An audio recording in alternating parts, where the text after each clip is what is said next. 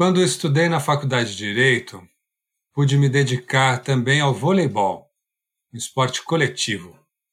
E me aventurei ainda no teatro e na dança, duas expressões das artes cênicas também coletivas, mesmo com os monólogos e solos que muitas vezes rolam no palco. Gostava especialmente da dança, e para dançar é preciso conhecer o próprio corpo, em especial as articulações, pois é delas que nascem os movimentos das mãos, dos braços, da cabeça, do tronco e das pernas. As articulações são partes muito complexas, pois ali temos ossos, músculos, tendões, cartilagens e outros tecidos que possibilitam a movimentação dinâmica e às vezes repetitiva do corpo. Muitas vezes eu penso na política e na gestão pública como se fosse um corpo que precisa se movimentar de forma dinâmica, criativa e produtiva. Hoje vamos falar da articulação entre alguns grupos de cidades vizinhas que juntas produzem políticas públicas de saúde, meio ambiente, educação, desenvolvimento, turismo, entre outras. O termo técnico para esse assunto das cidades que colaboram entre si são chamados consórcios intermunicipais.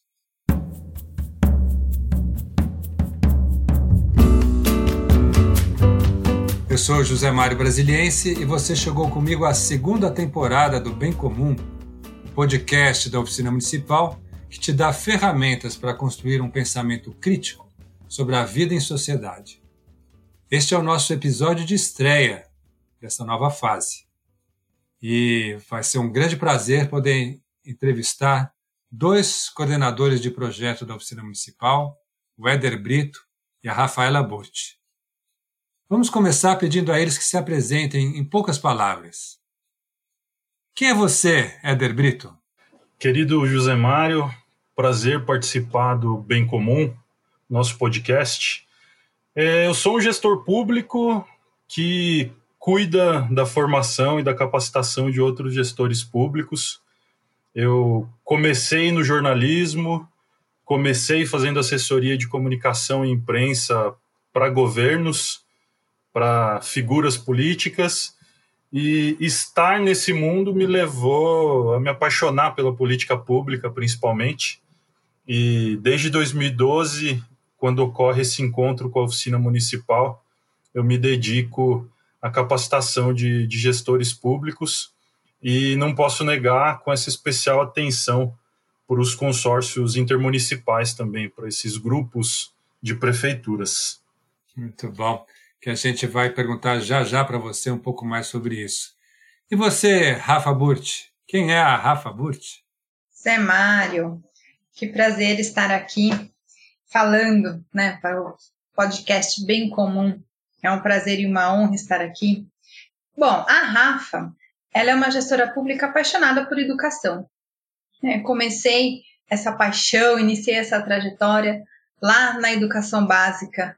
Eu estudei na rede pública paulista, né, a vida toda, e consegui ingressar na Universidade de São Paulo, na USP, e estudar o curso, fazer o curso de gestão de políticas públicas.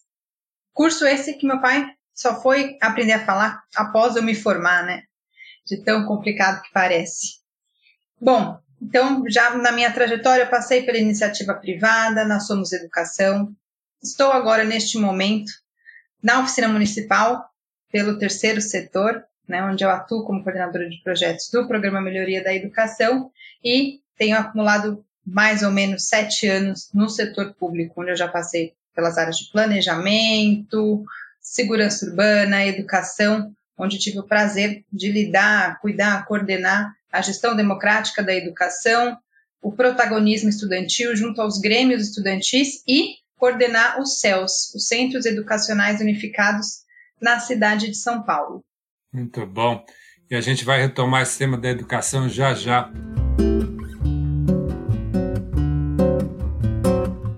Deixa eu passar para o Éder de novo e fazer uma pergunta, Éder. Se você tivesse que explicar é, como é que as cidades vizinhas podem cooperar, colaborar entre si, através de um consórcio intermunicipal, para alguém que não conhece esse assunto, e como disse a Rafa, a gestão pública muitas vezes é um tema desconhecido para muita gente, o que, que você diria? Como é que você explicaria essa colaboração entre as cidades? É, eu gosto muito da analogia que você faz, José Mário, quando você fala é, dessa articulação, né, dessa, e principalmente da complexidade da articulação, né? Você traz a analogia dos ossos, dos tendões, das cartilagens, e primeiro fator é que a gente tem que entender o porquê que é, é interessante, porquê que é possível que as prefeituras e que os governos municipais olhem para essa possibilidade, né? E é justamente por conta da complexidade. A gente gostaria muito que a política pública fosse algo simples, mas são fenômenos complexos que dependem de, dessa rede de instituições, de pessoas, de atores sociais. Então, essa complexidade, às vezes, faz com que não seja possível você encerrar ou você entender os problemas públicos dentro de caixinhas, né? Os problemas públicos eles não reconhecem os limites geográficos das cidades. Né? Muitos problemas eles são complexos e dinâmicos e gigantescos demais para caberem dentro de uma única cidade, né? O mosquito da dengue, a água do rio que pode ou não pode estar poluída, é, o, o, o, o cidadão que precisa é, acessar vários serviços na área da educação, da assistência social, todos esses problemas que são tão comuns na agenda pública, eles não reconhecem o limite geográfico dessa maneira quadrada, né? E nesse sentido, esses grupos de prefeituras surgem como resposta, porque é, são prefeituras, são cidades que estão vizinhas, que podem se unir nesse arranjo chamado consórcio intermunicipal e que no caso do Brasil tem uma lei federal desde 2005, a Lei Federal 11.107, que é, é, orienta e, e, que dá essa roupagem, dá esse arcabouço jurídico necessário para que as prefeituras possam se juntar e reconhecendo, olha, nós somos região, nós somos cidades, cada uma com a sua autonomia, mas a gente tem uma vocação social, econômica parecida, e a gente pode se unir para resolver esses problemas juntos também, né? e criar os colegiados, né? desde o colegiado político entre os prefeitos até os colegiados técnicos entre as diferentes secretarias, as diferentes áreas, né? tudo nessa roupagem do consórcio. Muito bem explicado e muito claro. E eu fiquei pensando nesses colegiados que você mencionou, os colegiados dos prefeitos, e fiquei pensando aqui em perguntar para a Rafa se é possível é, um colegiado de secretárias, secretários de educação. A gente sabe que educação infantil, educação fundamental são tarefas que assumidas na maior parte do, dos casos pelas prefeituras. É possível, Rafa, um colegiado de secretárias, secretários de educação que possam trabalhar juntos numa região em favor da educação? Não só é possível, José Mário, como existe, né? E existem no plural, né? Porque conhecemos diversas iniciativas desses colegiados. E aqui, pensando nesse contexto dos consórcios intermunicipais, dos consórcios públicos estabelecidos, consolidados, é, podemos ter exemplos de câmaras técnicas de educação, né? onde temos ali secretários e secretárias, suas equipes técnicas, também equipes técnicas de consórcio, né, prontas para atuar pela educação daquela região. Não preciso né, utilizar o clichê, mas, enfim, não tem como fugir. A educação ela é uma área muito complexa, né, ainda mais uh, na cidade em que a gente tem que olhar para a educação infantil, educação uh, fundamental, e em alguns municípios acontece também de ter né, ali o ensino médio, então é algo bem complexo e tem que se pensar merenda, transporte, enfim. E muitas vezes, muitas regiões é, são parecidas, claro, tem coisas em, em, comum, diversos municípios têm características em comum, né, como já mencionado aqui pelo Éder.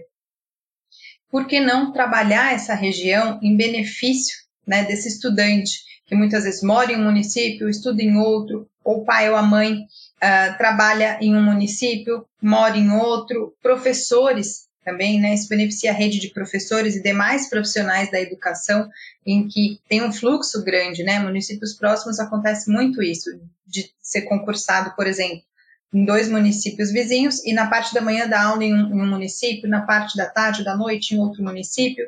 Então, é muito uh, bem vista e bem-vinda essa colaboração entre esses municípios, essa colaboração regional focando na equidade educacional daquela região.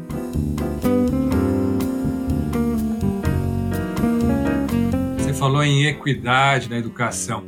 E a gente sabe que um dos parceiros importantes da oficina municipal é o Itaú Social, que está muito preocupado com a equidade, a justiça no campo da educação, está preocupado que todas as crianças tenham acesso à escola, uh, permaneçam na escola, se desenvolvam integralmente enquanto uh, crianças e jovens.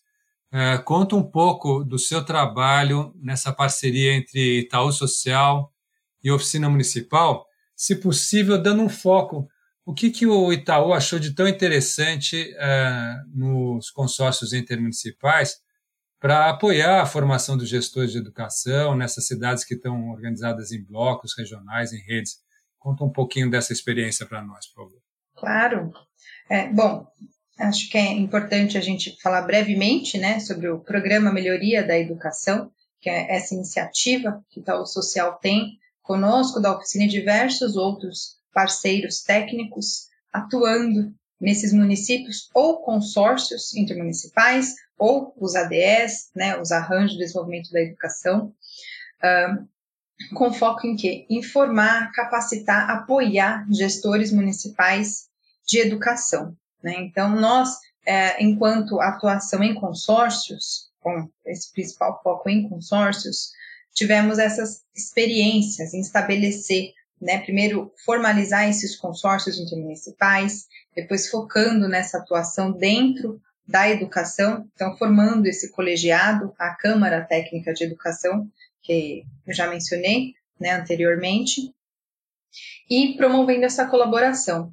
Então, a exemplo desse momento que estamos passando desde o ano passado, de pandemia, é, o consórcio, a Câmara Técnica, foi uma ótima saída, né? ajudou muito esses gestores municipais é, a pensar, exemplo, tivemos no Codivar, que é o consórcio aqui do Vale do Ribeira, uh, pensar um protocolo regional para retorno às aulas, na questão do ConiSul, foi um outro consórcio que trabalhamos na região sul do estado de Alagoas. Então, pensar um pouco essa alimentação escolar, como é que a gente vai fazer com essa merenda, enfim, como que vai se redistribuir, não vai distribuir.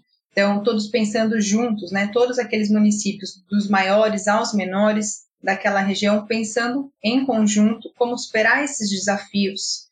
Outra questão também ah, que tivemos como exemplo, a questão de tornar né, essas aulas remotas, atividades remotas, valer enquanto horas letivas, comprovar como horas letivas para aqueles estudantes e também profissionais que estão trabalhando.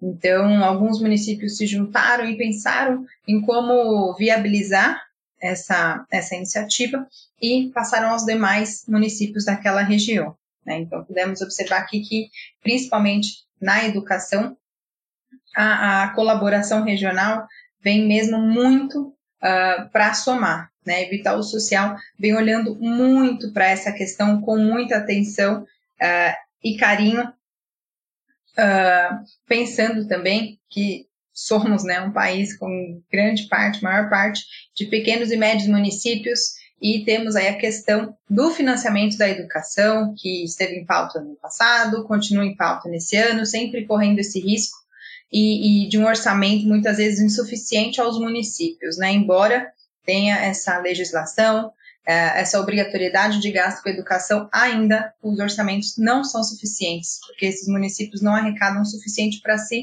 uh, para se manter, muitas vezes. Então, é muito necessária essa colaboração, até né, pensando na municipalização da educação, que é uma bandeira muito forte uh, dessa instituição, do Itaú Social. Muito bom. Quer dizer, nesse tempo de dificuldade de financiamento, os municípios juntos podem até conseguir baixar custos, provavelmente com, com compras e, e, coisas desse tipo. E eu já fico pensando aqui na pergunta para o Éder, que coordena o projeto com a Fundação Conrad Adenauer, Por que, que uma fundação política alemã dá tanta importância para essa cooperação horizontal entre os municípios, Éder? Sem dúvida, eu começo dizendo, José Mário, que é porque a Alemanha mostra que esse modelo de cooperação regional funciona. Né? É, se a gente olhar para o desenho da federação no Brasil, todo mundo sabe, a gente monta uma pirâmide imaginária, temos União, estados e municípios. Na Alemanha também temos uma federação. Se a gente montar a mesma pirâmide, ao invés de três, a gente vai ter quatro níveis: a União, os estados e os municípios também. Só que ali no meio, entre os municípios e os estados, a gente tem as regiões também. Isso existe também na cultura política brasileira, existe na cultura da gestão pública brasileira.